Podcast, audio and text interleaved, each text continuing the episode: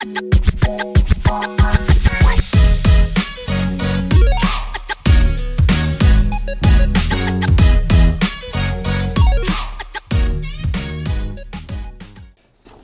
a todos, sejam bem-vindos ao Careers Impact. Este é o podcast da Consul, uma organização constituída por alunos da Universidade de Lusíada de Lisboa. Se tiverem interesse em conhecer mais sobre a nossa organização, podem sempre consultar o nosso LinkedIn ou o nosso Instagram. O Careers Impact será um podcast onde traremos ex-alunos da Lusíada, sejam ex-alunos eh, que tenham terminado a licenciatura ou mestrado recentemente, como alunos que já tenham carreiras bastante constituídas. Hoje, no nosso primeiro episódio, teremos aqui o professor Nuno Venes. Professor, obrigado por ter aceito o convite. Essa que agradeço. E para quem não, não conhece o professor, faremos uma breve apresentação. O professor licenciou-se em Economia aqui na Universidade de Lusíada. Uh, ulteriormente tirou o mestrado em Economia Monetária e Financeira na Universidade de Lisboa, como também o doutoramento em Economia. O professor já tem aqui bastantes experiências em diferentes locais de trabalho. Eh, começou por ser auditor na KPMG Portugal, Verdade. como também foi jornalista económico, eh, esteve no Instituto para o Desenvolvimento Social, também foi professor convidado no ISWA e entre muitos outros, não vamos descrever todos, mas atualmente o professor é CFO na Doway e na For It Future. Exatamente.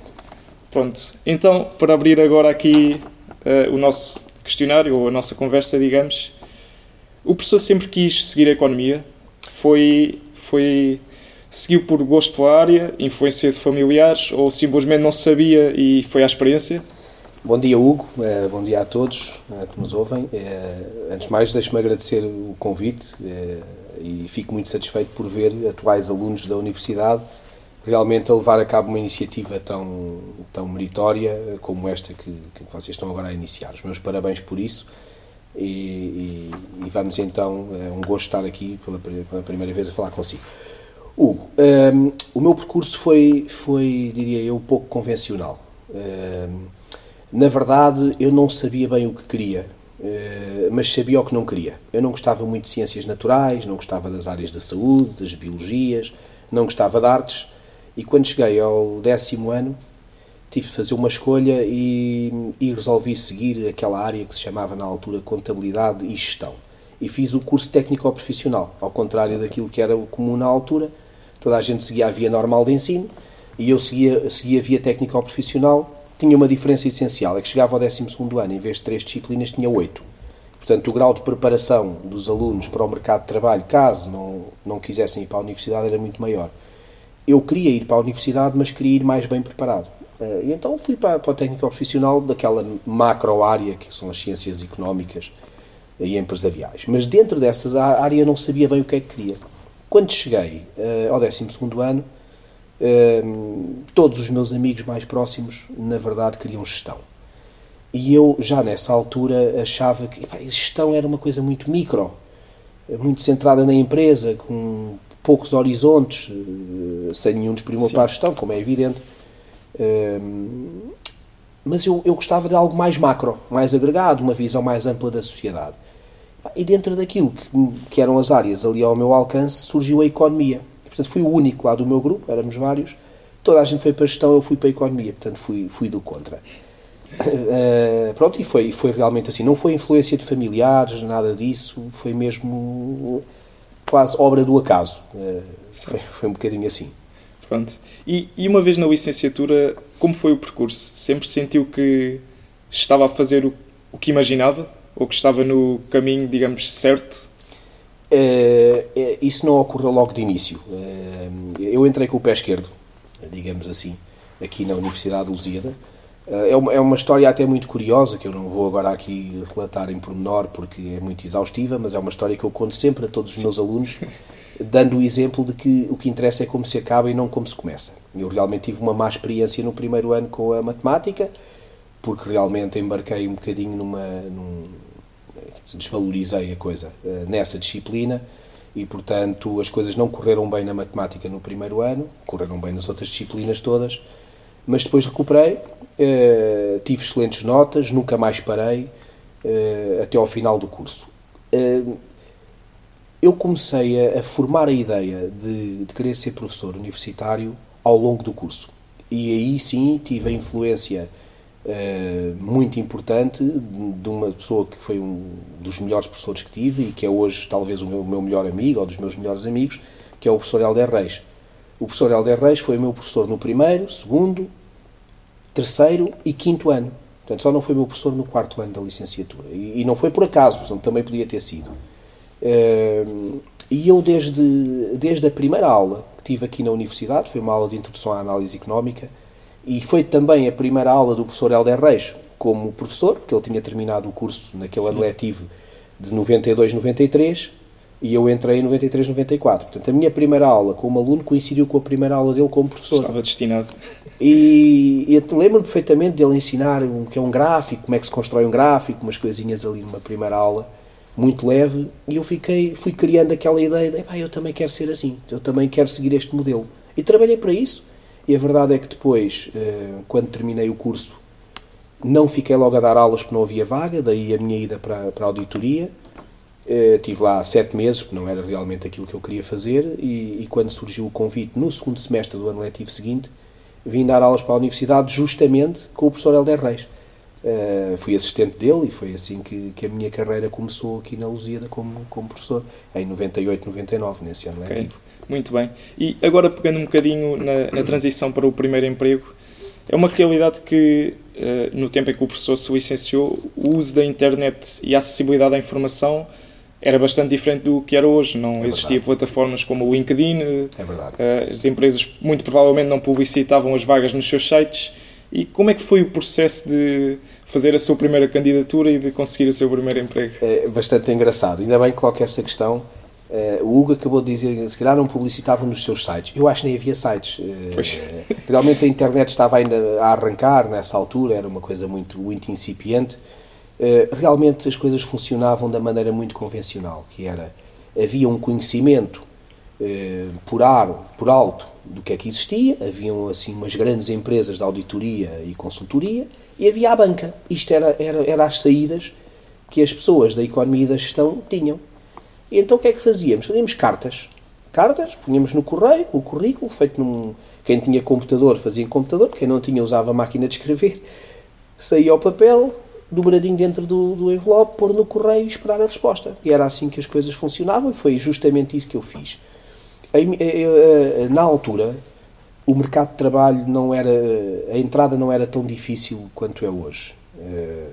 Embora hoje haja mais oportunidades também fora em virtude da globalização não é? Do mundo mais aberto mas na altura não era muito difícil e os, e os bons alunos conseguiam sempre colocação.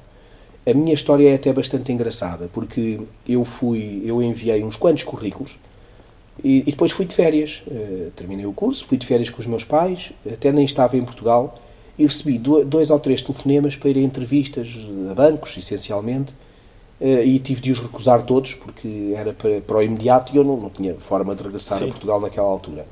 Mas percebi que ah, isto realmente não é assim tão difícil. E realmente não foi, porque depois, quando regressei, eh, estávamos, recordo-me perfeitamente, no ano da Expo 98, eu estava na Expo 98, lembrei, pá, isto está a ficar complicado, como é que eu agora faço? Entretanto, recusei as outras e mandei mais uma leva de currículos, uma, um deles para a KPMG.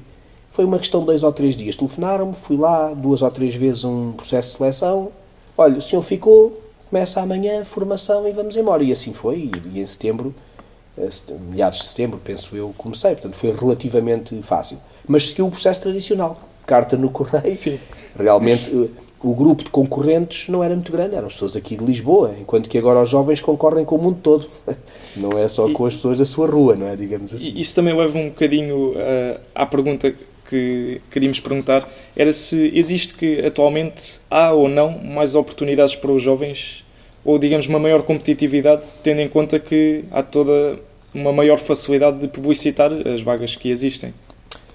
Pois, uh, eu acho que eu acho que há mais oportunidades para os jovens, não há necessariamente mais facilidades para os jovens. Eu acho que os jovens muitas vezes confundem as duas coisas. Confundem exatamente o facto de isto é, empresas nunca mais acabam, sites, plataformas de contratação ao mundo todo. Eu, eu estou safo, isto é uma maravilha e vou ganhar rios de dinheiro. Nem sempre é assim, porque realmente eh, eh, as oportunidades a mais existem, desde logo por causa deste fenómeno de abertura ao exterior mas o mundo não está mais fácil, porque a competitividade agora é muito maior. Realmente, um, um jovem que hoje envia um currículo para uma grande consultora pode, pode estar a concorrer com gente da Finlândia, da Suécia, de Chipre, da Exato. Índia, do Bangladesh, de outro lado qualquer. E isso antes não acontecia, portanto, há uma, eu acho que há uma competição maior. As coisas não são mais fáceis. Ok, muito bem. E agora aqui, a tentar desmistificar, ou não, eh, acredita que acabar com um grande aproveitamento escolar, por exemplo, alguém que termine uma licenciatura com uma média de 17, 18, quem sabe 19, possa ser indicativo de uma boa carreira? Olha, não garanto uma boa carreira, mas eu acho que é um excelente sinal e acho que é muito importante. Eu diria que se tivéssemos de fazer um estudo entre o grau de sucesso alcançado pelos melhores profissionais nestas nossas áreas e a média com que acabaram o curso, eu diria que a correlação é elevada e é positiva. Portanto, em princípio, alguém que acaba o curso com média 17 ou 18 e se destaca claramente dos outros, é alguém que possui características como resiliência, compromisso, capacidade de sacrifício, que são depois muito importantes e que conduzem ao sucesso. Uh, e portanto eu acho que sim, que é um bom indicador. Não garante nada, não é? Porque às vezes, uh, às vezes coisas correm mal. E também conheço várias pessoas que se formaram com médias bastante modestas e que depois têm capacidades empreendedoras uh, incríveis e montam os seus negócios e são profissionais muito bem sucedidos. Conheço vários até, alguns até alunos desta, ex-alunos desta casa. Ok, muito bem. E agora também pegando um bocadinho do que o professor referiu de, da abertura para o exterior e da globalização, é uma realidade que Portugal está a apresentar uma grande dificuldade em reter os, os atuais jovens formados, porque muitos vão para fora à procura de melhores condições, que certamente elas existem. O, o professor já participou em eventos uh, pelo mundo fora, mas alguma vez considerou optar por trabalhar fora do país? E se hoje fosse um jovem a dar os primeiros passos na sua carreira, uh, faria-lo? Olhe, uh, na verdade eu nunca considerei essa hipótese seriamente uh, em função das minhas características pessoais. Porque uh, quem me conhece sabe que eu sou bastante preso às minhas raízes, sou bastante emotivo, penso muito com o coração também, e portanto aquela ideia de deixar tudo para trás e ir à procura do sucesso pelo mundo fora, à procura de uma carreira brilhante, uh, em prejuízo de fatores como, por exemplo, a família, os, os amigos, a, a, até a minha terra. A, a, realidade a que estou habituado é uma coisa que me, sempre me fez alguma confusão. Uh, mas, repare, eu nasci em 1975, a minha juventude foi passada sem computador, sem internet, sem telemóveis, sem nada disso. As coisas são diferentes. Hoje, se fosse, se fosse hoje, pensaria de maneira diferente. Hoje, no país em que nós vivemos, em Portugal, e se eu tivesse agora 18 ou 19 ou 20 anos e estivesse a ponto de terminar a minha formação superior, consideraria certamente a possibilidade de ir para fora. Porque acho que realmente as coisas não melhoraram em Portugal, as condições para reter talento não melhoraram. Nós somos um, um país em que uh, a carga fiscal, podemos dizer assim, é assumidamente das maiores da Europa, quer dizer, isto é, é um é um sufoco para os jovens e para as empresas. Há pouca ética no grupo dos empresários, pouca ética, há uma ética de exploração eh, e realmente o resultado está à vista. Quer dizer, nós importamos eh, os piores e exportamos os melhores. E realmente sim. assim é difícil de crescer e criar condições para os que vêm atrás. Portanto, sim, hoje eu mudaria a minha forma de ver. Ok. É um bocadinho como se formássemos a juventude e para depois eles irem embora. Justamente. Um... Para depois irem produzir para o outro lado. Exato. Um investimento a fundo Criar perdido. valor acrescentado para o outro lado, justamente. E pronto, o, o professor atualmente é, é CFO e, digamos, tinha planeado ou tinha pelo menos a ambição de ter uma carreira e, e os cargos que hoje possui? Ou foi algo que, se foi, que foi acontecendo naturalmente? Uh, Sim, foi algo que foi acontecendo naturalmente, embora uh, nós tenhamos sempre, penso que qualquer profissional tem sempre a ambição de progredir na carreira e de ir crescendo na carreira. Uh, repare, eu, eu comecei, mais uma vez aqui, isto também foi obra do acaso, porque eu comecei a, a, iniciei a minha carreira académica, fiz os graus académicos, precisamente com vista uh, a prosseguir uma determinada carreira, e depois houve aqui uns desvios pelo meio, fruto das circunstâncias, e ainda bem que elas ocorreram. Uh, o Hugo não referiu no início, mas digo-lhe agora, a dada altura, em 2012, portanto, eu, eu tinha feito o doutoramento há três anos, fui, fui desempenhar funções públicas na Segurança Social, Sim. como sabe, num período muito conturbado, muito difícil da história, da história económica portuguesa, uh, e, e, não escondo que isso me deu uma enorme satisfação poder ter dado esse contributo para as políticas públicas, que foram bastante duras na altura, uh, e foi um período que durou quase sete anos. E, portanto, isso desviou-me um bocadinho o foco da carreira académica. Quando terminei, regressei à universidade, que era o meu lugar de sempre, e aí chegou o convite para assumir funções na direção da faculdade, que abracei durante três anos. Quer dizer, eu, não preparei isso, quer dizer, não sonhava que a universidade me ia lançar esse desafio. Ainda bem que o fez, deu uma oportunidade de, de trabalhar em prol da faculdade. Foi realmente uma, uma, uma fase dura, mas igualmente satisfatória. Mas foi um ciclo que terminou e entretanto resolvi também eh, resolvi agora mais recentemente abraçar um outro desafio no, no setor privado também mas na área das empresas Portanto, aquilo que eu faço hoje é gestão.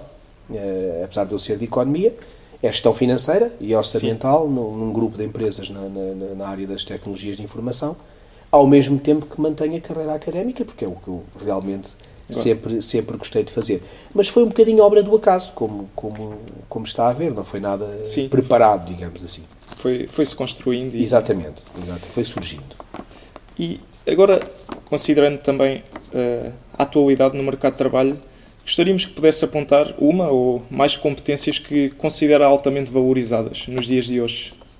Olha, ehm, essa é uma questão eh, é uma questão traiçoeira porque há várias. Eh, eu vou dizer duas ou três que, do meu ponto de vista, e também estou no, na pele de recrutador, considero fundamentais. A capacidade de comunicação.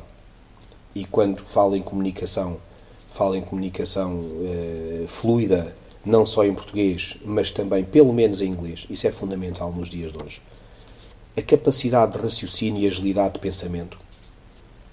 E a resiliência, a resistência à adversidade. Ou seja, não é suposto, não é suposto contratar alguém que à primeira adversidade vai para a casa de banho a chorar. Eh, ou diz que não me pagam para isto e foge porta fora. Portanto, resistência, resiliência, capacidade de comunicação e uh, elasticidade de raciocínio. Isto para mim são, são características fundamentais. Muito bem. Agora uma pergunta para quebrar um bocadinho o gelo. Uh, quem foi seu aluno, creio que tenha noção que o professor é do Sporting. Uh, e quem não, quem não sabe, fica a saber. E portanto, o que queríamos perguntar era se o professor tivesse uma oferta bastante vantajosa, uma oferta quase que irrecusável, mas num grande rival, o professor aceitaria? Olha, uh, a resposta é sim. Uh, quem me conhece sabe que eu sou do Sporting, mas também sabe que eu não sou fanático, não sou doente. Uh, quando você diz, Hugo, uma proposta bastante vantajosa, quer dizer, o que é que é isso bastante vantajosa? Eu vou, eu vou interpretar a questão como bastante vantajosa para mim. Uh, e para mim, o dinheiro não é tudo. Ajuda, mas não é tudo. Aliás, a minha carreira tem mostrado exatamente isso. Eu já recusei oportunidades, até enquanto estava aqui na universidade como diretor da faculdade, muito melhores, é bem em função do projeto em que estava, porque acreditava no projeto.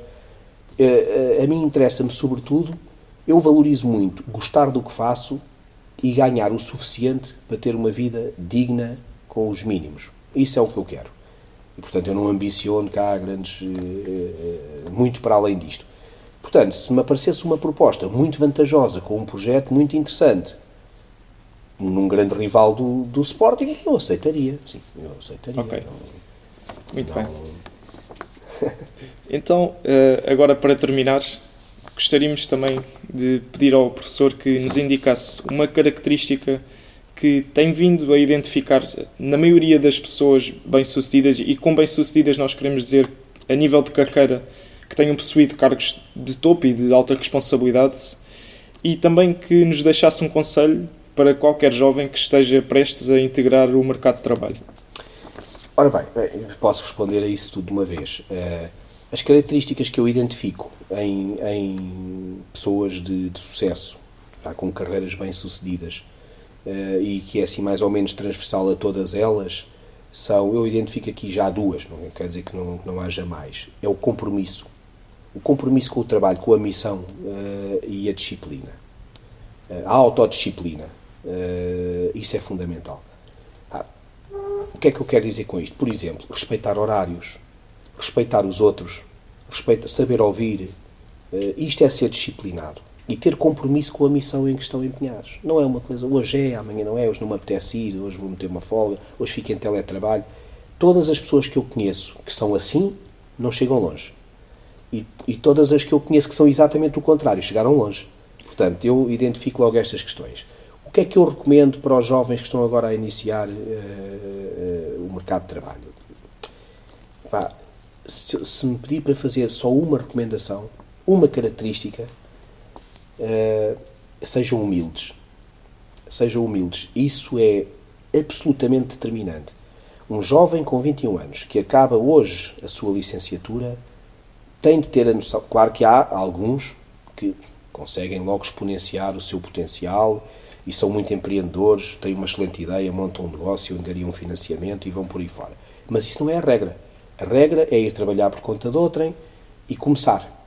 Os jovens que saem hoje do mercado de trabalho, que saem hoje para o mercado de trabalho com 21 anos, têm de ter a consciência que não sabem praticamente nada, ainda vão aprender, que estão na base das categorias profissionais que estão aí pela frente. E, portanto, começar com aquele discurso de ah, eu eh, se é para me irem pagar 1.500 ou 1.600 euros, não estou para isso, quando isso é claramente acima da média salarial em Portugal, isso é, é, é começar com o pé esquerdo. Portanto, a humildade e saber posicionar-se justamente, claro, ter ambição, isso é muito importante, mas serem humildes, porque a falta de humildade derrota completamente as pessoas e, e pode, pode ser um fator destrutivo de uma carreira.